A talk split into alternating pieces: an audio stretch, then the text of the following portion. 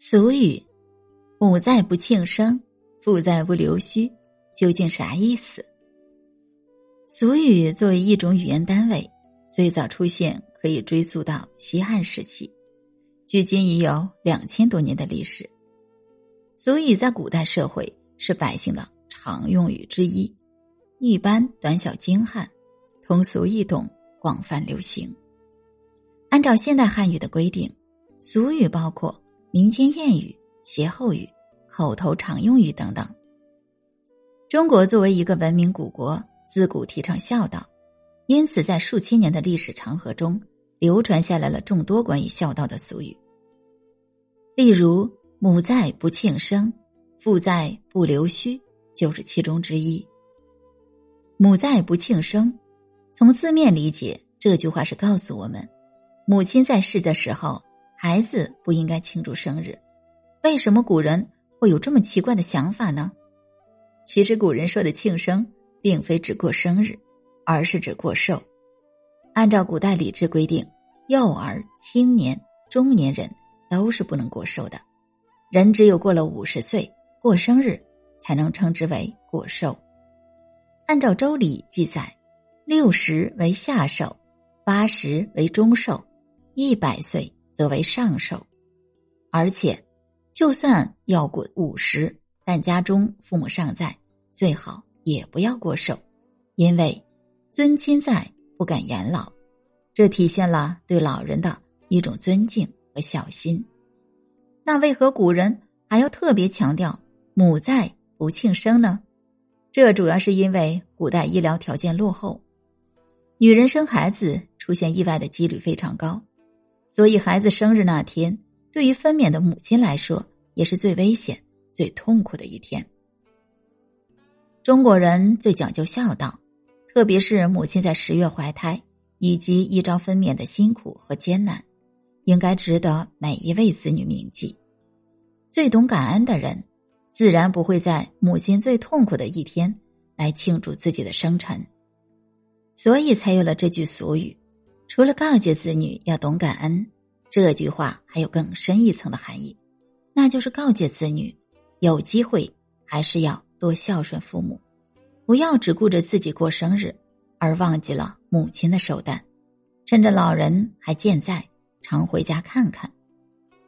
俗语说：“树欲静而风不止，子欲养而亲不待。”莫有等到那时再后悔。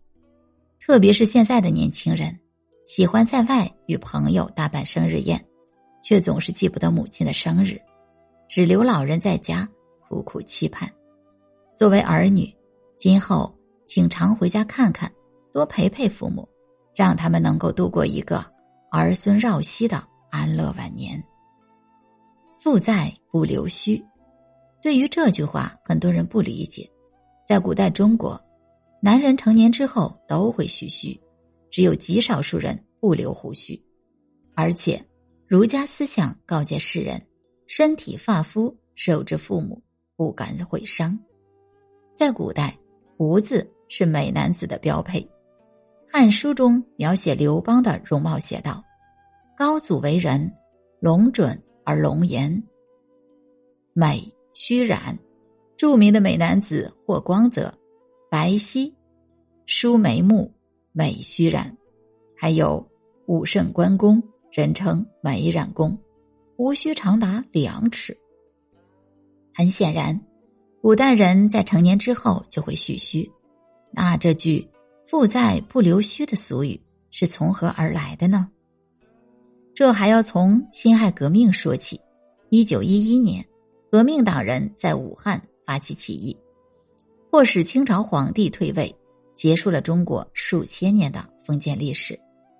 为了改变国人封建落后的思想，革命党废除了儒家中很多糟粕思想，比如“身体发肤受之父母，不敢毁伤”，鼓励男子割辫剃须。后来还形成了一种风俗：父母都在世不留须，父亲去世留上唇胡须，母亲去世留下巴胡须。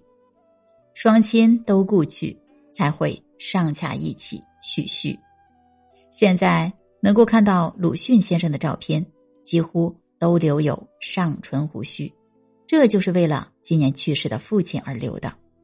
不过到了现代社会，人们的审美发生了翻天覆地的变化，那些皮肤干净的小鲜肉，为了人们追捧的对象，很多男人早已不再蓄须了。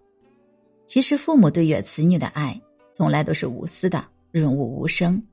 他们不会真正在乎子女为自己过寿蓄不蓄须，他们为子女的奉献都是无私的，不求回报的。